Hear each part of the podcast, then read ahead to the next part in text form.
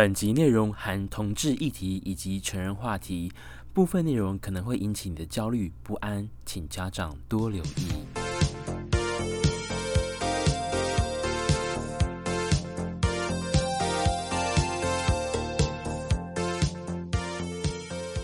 Hello，大家好，我是 Gina，欢迎来到流水账哦。那今年呢是二零二零年的十一月二十一号哦。是的。已经快要到接近了十二月，可是这几天台湾天气真的是太热了。照理来讲，应该是冬季的一个气候来讲，应该是很舒适。可是我就是陪了亲戚呢，去在台北玩了两天之后呢，热到爆，然后隔天上班的时候这个大头痛哦。所以头痛之际呢，就觉得上班起来呢真的是非常的无力。不过还是尽可能打起精神哦，来分享本周的这个心得哦。你在找寻真爱吗？滑左边就是不要了，滑右边就是你的 Mr. Right 吗？我们常常在很多的交友软体上面，就是左选跟右滑来决定你们是不是有喜欢这个人。系统当中随机的配对你们，而你们如果都是选择比喜欢彼此有兴趣的话，就会恭喜你们配对成功哦。但我最近留意到 Tinder 上面呢，存在蛮多的这个诈骗的账号哦。那包含呢，使用 Grindr 或者 Jack D 或 Scruff 或者 Hornet 的部分呢，这些的交友软体上面呢，因为我现在处在的位置是台湾嘛，所以我会常常收到某一个离我们很近的对岸的强国国家的产生很大量的诈骗账号，或是本土的台湾人呢也会来上面钓鱼，这个时候呢就是会非常的讨厌哦。那基本上呢，我已经从事这些 AI 数据。已经有大量的分析，所今天整理出来一个笔记心得哦。希望各位诈骗集团，你们可以在未来的这个钓鱼的方式能够有所改进哦。为什么会发现这一些账号可能是钓鱼的呢？首先呢，通常呢，他在聊第五句以内呢，他就会直接讲一句话说：“哦，我这边不方便使用，可以给你换赖之类的吗？”然后我就觉得奇怪，你不是中国人吗？怎么会用赖之类的？那你的市场用 Line 也不太对劲吧？然后他就会说：“哦，没有啊，我常往返台湾，可是之类的。”所以第一个的。蛛丝马迹呢，就是大聊五句之内就会忙要换赖，这个时候就很讨厌，因为换赖之后呢，就是对诈骗集团来讲就是一个断点哦，真的是很不可取。第二个呢，我研究出来的方法呢，就是看对方的这个照片哦。如果你觉得这个照片呢太过于完美哦，我所谓的完美是指这个很像印刷体，就是你去买那种。杂志，然后你看那个封面的那个层次感觉哦，因为一般来讲，如果是用手机照出来的话，你可以很清楚的看到这个人的照片跟事物跟背景它是有层次的。但是这些诈骗集团呢，大部分都是抓网美或是人工合成，或是盗用别人的账号，那复制截图下来之后呢，再放在交友软体上面，这些照片呢就会稍微被压缩。经过了好几番压缩之后，你就觉得这个照片非常扁。二来是。这些交友软体上面的这个男生呢，如果长得太过于精致，我基本上也会认定他是诈骗账号哦。所谓的精致，就是他的五官呢，就已经化好了妆，因为他又不是韩国艺人来这边打歌，干嘛呢？只是来交交友软体，有需要化成这么精致的感觉吗？当然，如果你是，但一般男生他。的表情呢、啊，还有他的这个肤质呢，就如此的完美哦。基本上百分之九十九点九呢都是诈骗。另外呢，我们可以从这些听得上面的账号呢，看得出他照片的这个清晰度哦。如果呢，他的这个颗粒呢太过于粗糙，那或是于太过于就是对比度太过于清晰，那这些大部分的这个。使用别人的照片成分居多。那接下来呢，我就要开始分享我个人呢比较算是不好的手段，然后去知道。那因为我在桃园机场附近嘛，那通常呢，我们距离台北按照 Google 地图呢，大概是距离二十六到三十公里附近左右。如果依照这个比例上来讲的话，是可以做测量出来的哦。所以呢，你就会看到它的字界就打它的是。会打简体字，基本上呢会打简体字，你就要小心。那第二个呢，就是看他，比如说他打繁体字，可他读书的地方呢是打什么浙江大学什么之类的，或是什么厦门什么公家机关的，基本上会打对岸的这些呢，也会觉得有很大的问题，表示他们 AI 机器人训练的还不够好，或是账号绑定设定的错误哦。这时候呢，配对。上去之后呢，对方就会开始跟我聊天。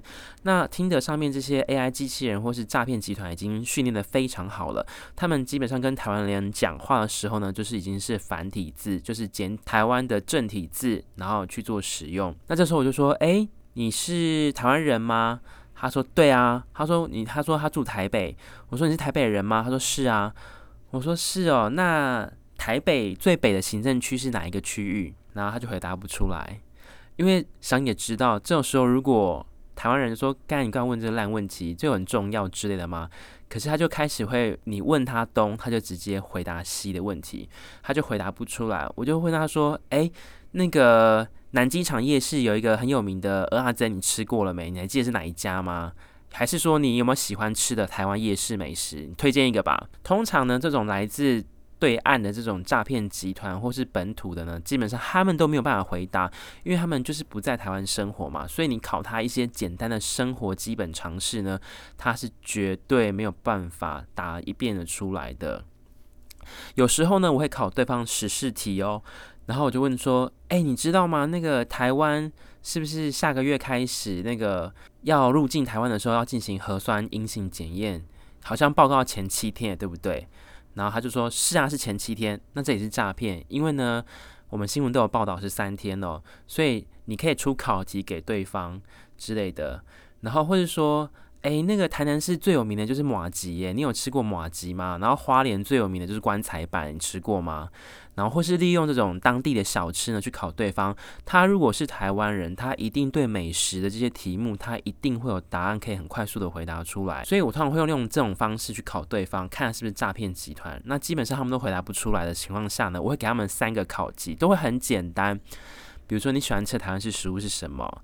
那你们那个县市的风景景点是什么？他们都完全无法回答。那这时候我就不想跟对方聊，就直接按检举账号。但是呢，随着科技的增长呢，我发现最近在 Grindr 上面跟 Tinder 上面呢，也有台湾人进行诈骗哦。但是他们的智慧呢，变得更加的科技了。他能够回答我地理考试，也能够回答美食，而且都可以聊超过十句以上的时候呢，我就会开始问他政治倾向。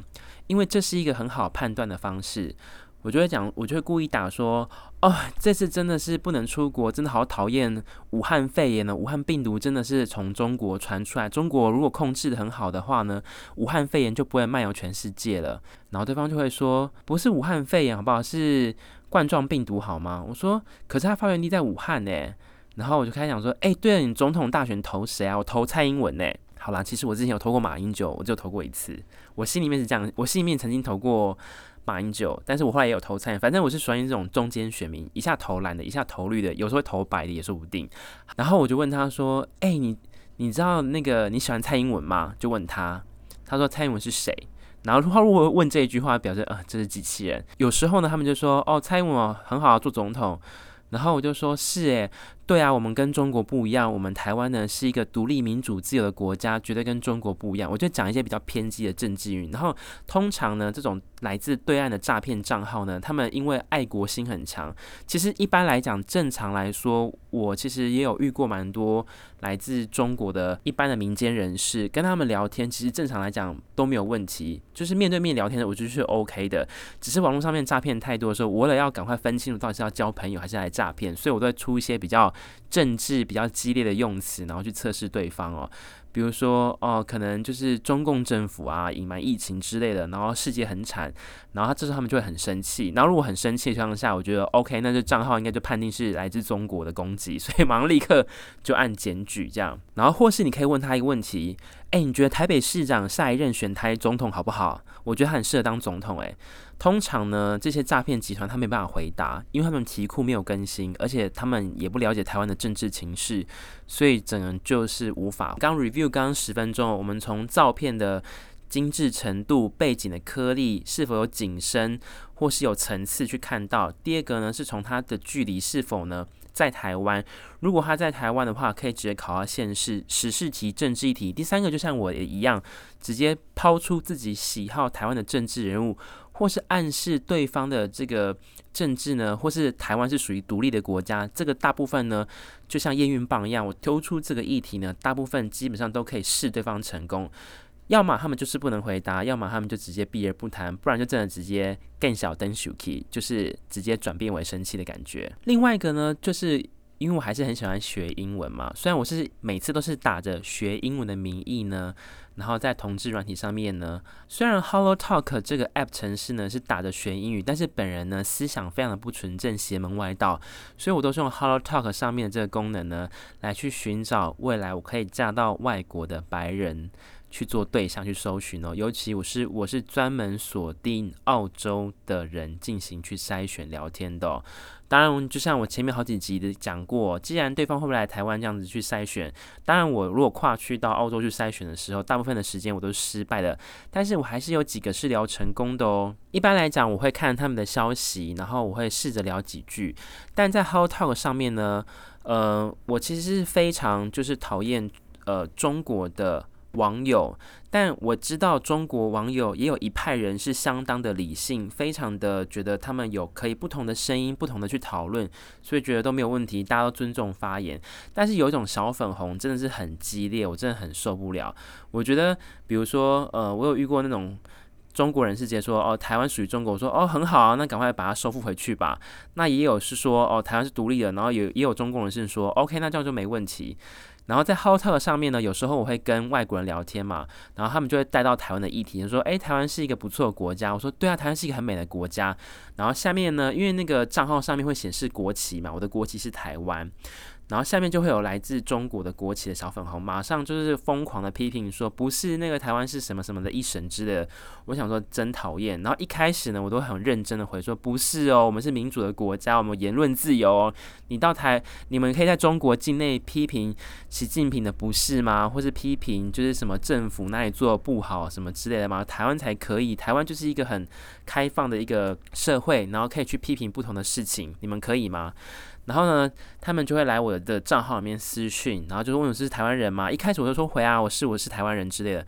结果呢，短短十分钟之内，这些小粉红呢就会聚集大量的账号到我这边来哦，直接攻击我这个 ID，导致我的这个 Hello Talk 呢有十天不能发言。我觉得这些小粉红真的有踩到我的痛处。因为我真的非常喜欢跟澳洲白人练习英文，你让我的系统十天不能发言，简直就是把我的屌打踩到地上摩擦，我整个痛不欲生，我的内心真的痛到爆。经过了十天被 Hello Talk ban 掉不能说话之后呢，我告诉我自己，身为台湾人，我一定要努力的想办法，不要去触碰这个底线，但是又要加强国民外交的情况下呢，来，我教他怎么做。首先是你在 Hello Talk 上面看到呢，有来自这个中华人民共和国的国旗的这个小粉红呢，来你的私讯的聊天盒子里面密你的时候呢，基本上呢，我只要看他是挂。中国国旗，我就会不想回他，因为我觉得一回没完没了，而且他们很喜欢截图，然后系统举报，所以呢，我常常受到这样的攻击的时候呢，我就会深深吸一口气。经过那次事情之后呢，他们偶尔也会来我的这边留言的时候，私讯我的时候呢，我一律不回。不回之外呢，我就直接呢把那个对话删掉，让他们没办法截图，然后也没办法检举。顿时间，我的耳根子就清净了不少呢。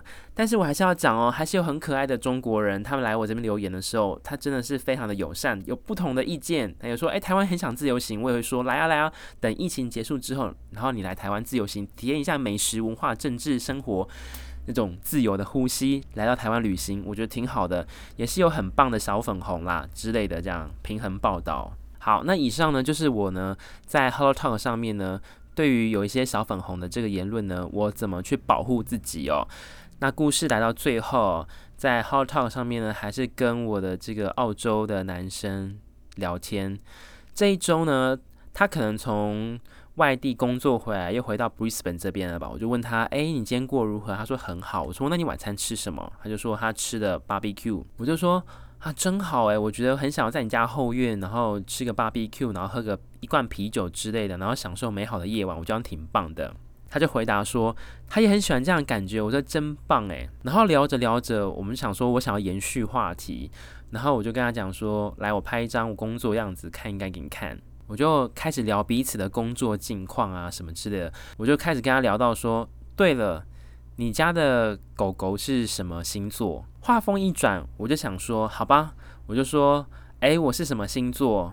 比如说我是天蝎，假设我是天蝎座好了，然后对方就回答他说他是呃双鱼座好了，然后我就说哦，你是双鱼座，OK OK，那你家养的宠物是什么星座？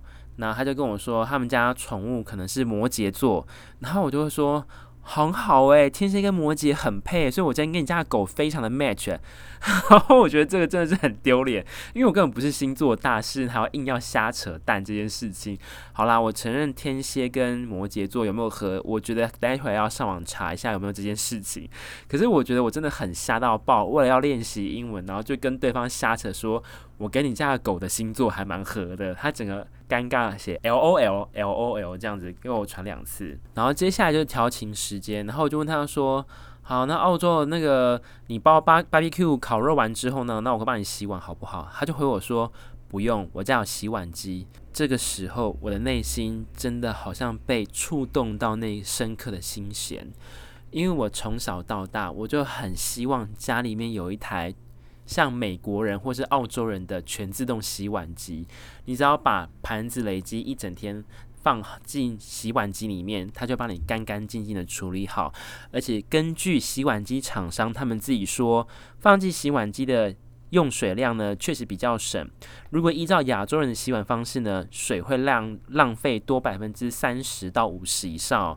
这是厂商自己说的啦，但是我是台湾人，我自己是比较习惯手洗盘子，因为从小母亲告诉我，一定要手洗这些餐具呢，才能表示我们真的是很爱惜这些餐具。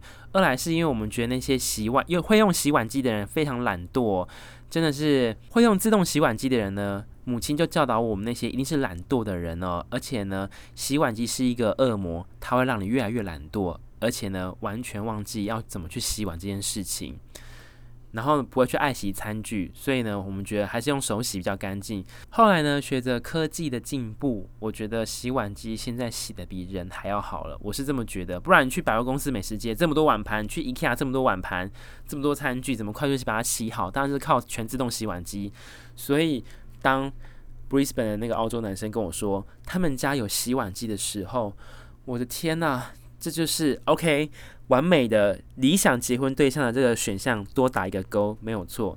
因为其实这个跟这男生已经聊蛮久了，然后聊着洗碗机省水的时候呢，我就开始对他调情，我就说：“哎，我有看过一个，我有去过一个网站，哎，然后他就说两个男生一起在浴室里面洗澡，好像这样子比较省水，而且还可以保护澳洲的那个环境，不要那么浪费水，你觉得如何？”他就跟我说。真的吗？那跟跟你一起洗澡吗？在浴室里面，这样听起来好像很性感跟刺激。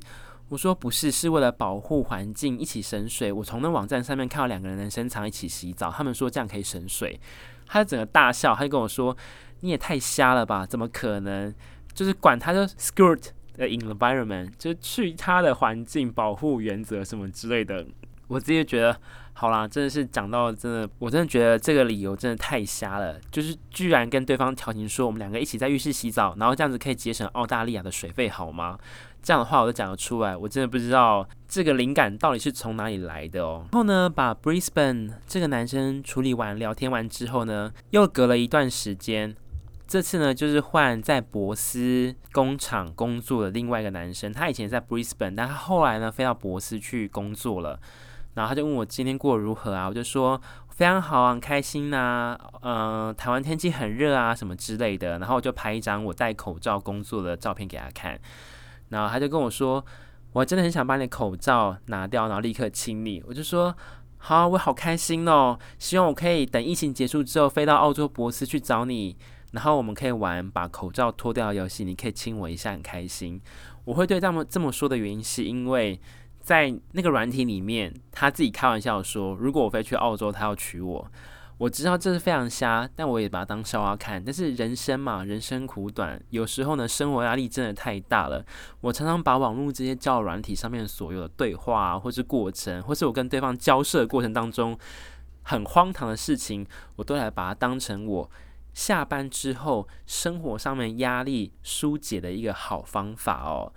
那所以东岸有一个男生，西岸布里斯本也有个男生，所以我真的非常期待，到底未来解禁之后飞去澳洲，我要先飞珀斯好，还是要飞布里斯本好？我心中那把尺呢，目前的笔数呢，我还是会先飞布里斯本，因为布里斯本那个呢比较可靠一些。虽然他今天在 Hello Talk 上面跟我说，我们讲聊到一个话题，就说，诶，那你的宠物都会尿尿，对不对？他就很会尿吗？因为我我膀胱憋不太住。他说他宠物很会尿，跟我一样。我就跟他说，对，我不太能憋我憋尿，我大概平均每四十五分钟到九十分钟，我一定要上一次厕所，因为我膀胱的容量非常的小哦之类的。那我就可以，我觉得我像你家的狗狗一样哈，我觉得我像你家的宠物一样，很喜欢到处尿尿，没有问题。说不定我们可以在厕所一起尿之类的。我就提到说，诶，我在一个网站上面看过一个影片，有两个男生尿在一起，我觉得那画面非常的尴尬诶，然后他就跟我说。对，他有曾经尿在他前任男朋友身上。我说，Excuse me，前任男友身上。我说，哇哦！可是因为我不想要打断对方的这个欢乐的话题，我只好用很婉转的说，我就说 Cool，Let's good to know that。我觉得这很尴尬。我说，哦，很好啊，啊，谢谢你让我知道这些。然后我就马上下去跟他打印，我说，啊，If we meet up，please don't pee on my face。如果我们见面的话呢，请不要尿在我脸上，谢谢。他说：“啊、，No worry, mate. I will go pee first before we take shower.” 我说：“太好了，在我们一起洗澡之前呢，那我去上厕所。”我说：“很好啊，这是一个很好的进展。”所以我就跟他讲说：“很开心，今天我跟你多聊了一些，这样我就知道了你不会尿在我身上。”这个就是我今天学到的一个新的英文单字，叫 P-E-E，叫做尿。尿在别人身上，peed on your face。我是 Jean，谢谢你今天收看流水账，下次你空中再相见喽，拜拜。